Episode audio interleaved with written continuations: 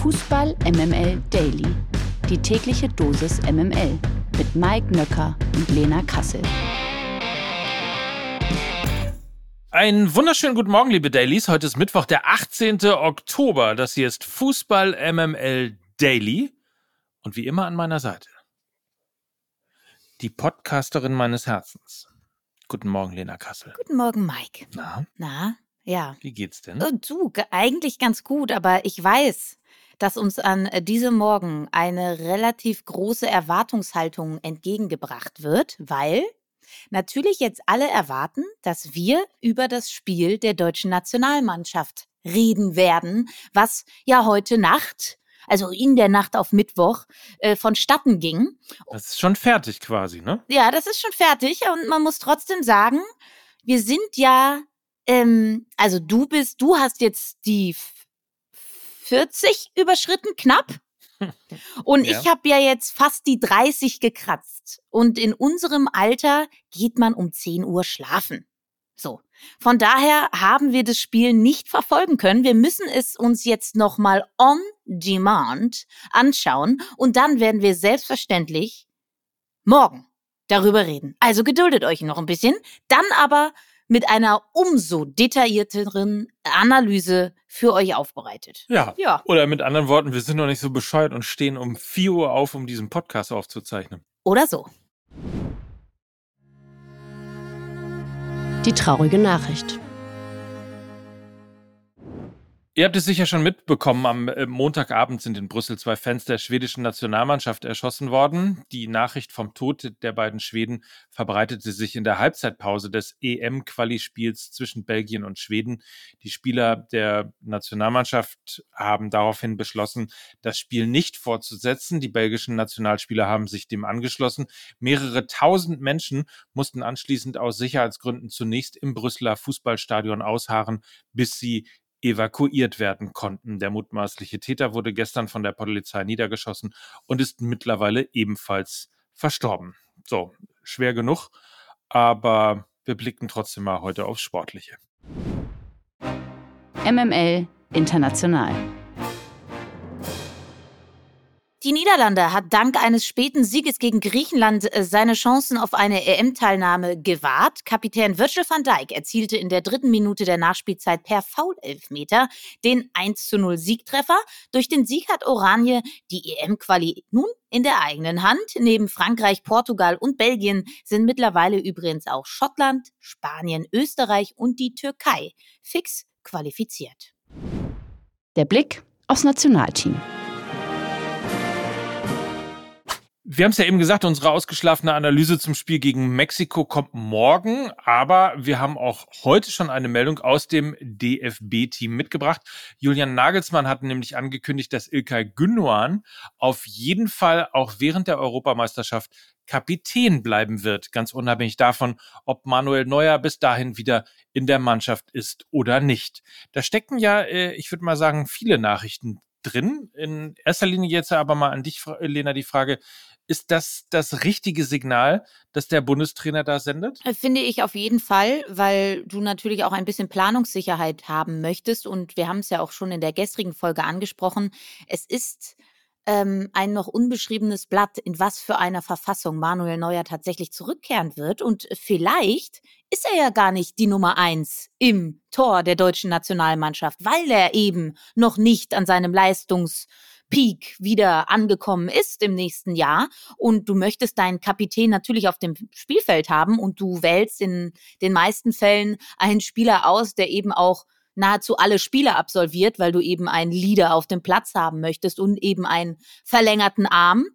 Und von daher macht es für mich durchaus Sinn, dass sich Julian Nagelsmann da auf Ilkay Gündogan festgelegt hat. Noch eine kurze Nachfrage. Ich, ich weiß nicht, wie du es beobachtest, aber ich habe auch das Gefühl, seit klar ist, dass Ilkay Gündoğan ähm, Kapitän der Mannschaft ist, äh, spielt er auch besser. Also man hat das Gefühl irgendwie, das ist so, das beflügelt. Ja, für manche ist ja die äh, Binde am Arm äh, das schwerste Stück Stoff, was man so haben kann, ja, und lahmt so ein bisschen. Und man hat sich ja immer gewundert, wie kann Ilkay Gündogan so gut performen bei Manchester City so lange und wie kann er denn diese Leistung nicht auch im Nationaldress abrufen? Das war ja schon immer eine große, sage ich mal, Leistungslücke, die da geklafft hat. Und ich will den Tag nicht vor dem Abend loben. Also da muss noch ein bisschen äh, Zeit ins Land streichen, wie man so schön sagt, und auch wirklich ähm, ein paar Spiele passieren, dass man da eine fundierte Meinung ähm, zu Ilkay Gündogan als Kapitän haben kann. Aber der erste Eindruck,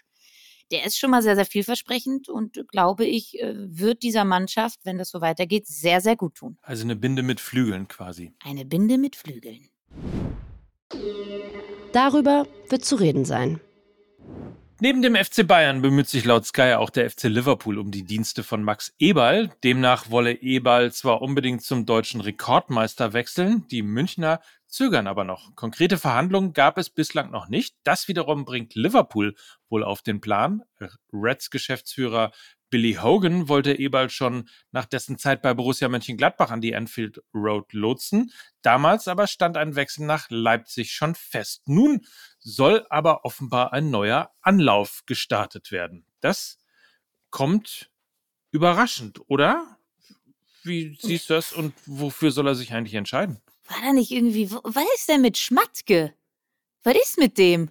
Ah. Was ist mit Schmatke? Das war doch, war das nicht die Breaking News irgendwann in so einem komischen Sommerloch, dass Jörg Schmatke ähm, sportlicher äh, Leiter beim FC Liverpool ist? Oder war das ein feuchter Fiebertraum von mir? Nee, Sportdirektor ist er beim FC Liverpool. Sportdirektor. Dann ist er, dann, dann würde ich sagen, ist es äh, schwierig, noch ein zweites großes Ego in diese Führungsriege zu packen.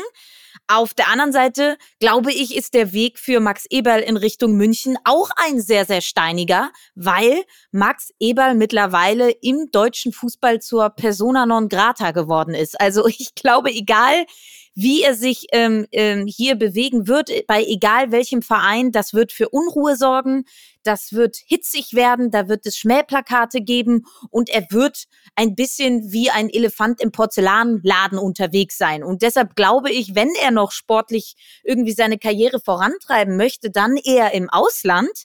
Aber wenn da so ein Typ Mann wie Jörg Schmatke schon beim FC Liverpool ist, und dann auch noch ein Typ Jürgen Klopp. Wir haben ja auch immer wieder dieses Bild, wie viele Egos passen in eine Kabine. Ich würde sagen, das greift auch hier. Hm. Also. Äh, Keine von beiden. Verstehe. Okay. Habe ich, hab ich dich richtig verstanden? Ja. Das News Update aus der MML-Redaktion.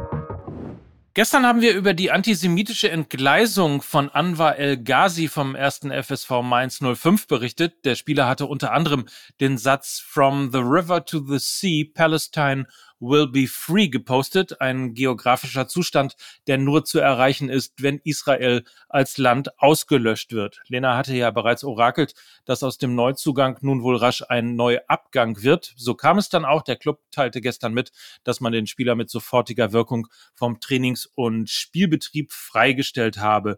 Und weiter hieß es in der Pressemitteilung, die Freistellung ist eine Reaktion auf einen mittlerweile gelöschten Social-Media-Post des 28-Jährigen von Sonntagabend. In diesem hatte El Ghazi in einer Art und Weise Position zum Konflikt im Nahen Osten bezogen, die für den Verein so nicht tolerierbar war. Der Freistellung voran ging ein ausführliches Gespräch zwischen Vorstand und Spieler. Mainz 05 respektiert, dass es unterschiedliche Perspektiven auf den seit Jahrzehnten währenden komplexen Nahostkonflikt gibt. Der Verein distanziert sich jedoch deutlich von den Inhalten des Posts, da dieser nicht mit den Werten unseres Clubs einhergeht. This episode is brought to you by Reese's Peanut Butter Cups. In breaking news, leading scientists worldwide are conducting experiments to determine if Reese's Peanut Butter Cups are the perfect combination of peanut butter and chocolate. However, it appears the study was inconclusive, as the scientists couldn't help but eat all the Reese's. Because when you want something sweet, you can't do better than Reese's. Find Reese's now at a store near you.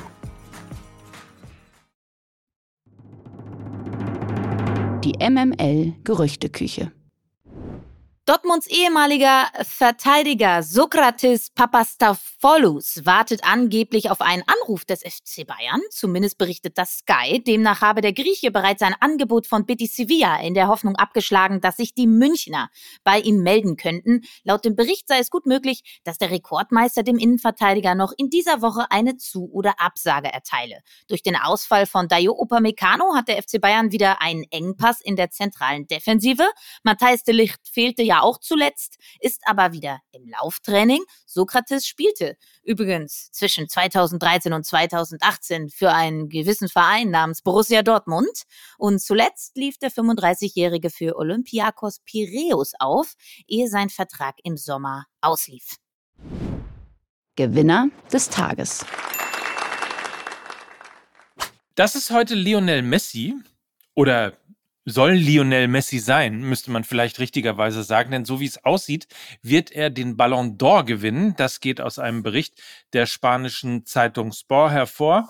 Für den argentinischen Weltmeister wäre es die insgesamt achte Auszeichnung. Die Trophäe wird Ende Oktober in Paris verliehen. Messi soll dort vor allem aufgrund seiner Leistung während der WM in Katar ausgezeichnet werden. Neben dem Argentinier gilt Erling Haaland als aussichtsreichster Kandidat auf diese Trophäe. Der Norweger erzielte auf dem Weg zum Triple in der vergangenen Saison unglaubliche 52 Tore in 52 Pflichtspielen.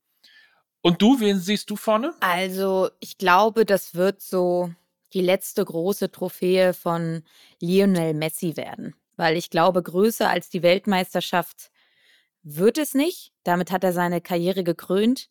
Und ich glaube, da wird als Cherry on the Top auch noch der Ballon d'Or dazukommen.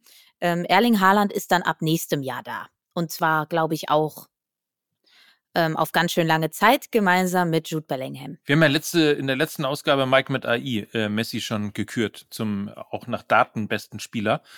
Denn ähm, das kam dabei raus bei der Berechnung und insofern gehe ich mal davon aus, dass dieses Leaken in diesem Fall auch richtig war und äh, wir ihm schon mal gratulieren können. So, und ähm, euch äh, wünschen wir jetzt erstmal einen äh, feinen Tag und uns gratulieren wir dazu, Mike, dass wir die komplett richtige Entscheidung getroffen haben, um dieses Spiel äh, erst morgen besprechen, das Spiel der deutschen Nationalmannschaft, weil wir sind quickfidel und ausgeschlafen an diesem Tag. und äh, ja, werden dann morgen über das Spiel reden, klar. In diesem Sinne, habt einen feinen Tag, freut euch auf morgen. Äh, wir freuen uns auf euch und äh, senden wie immer herzlichste Grüße aus dem MML Hauptquartier von Mike Nöcker und Lena Kassel Fußball MML. Tschüss. Tschüss. Dieser Podcast wird produziert von Podstars bei OMR.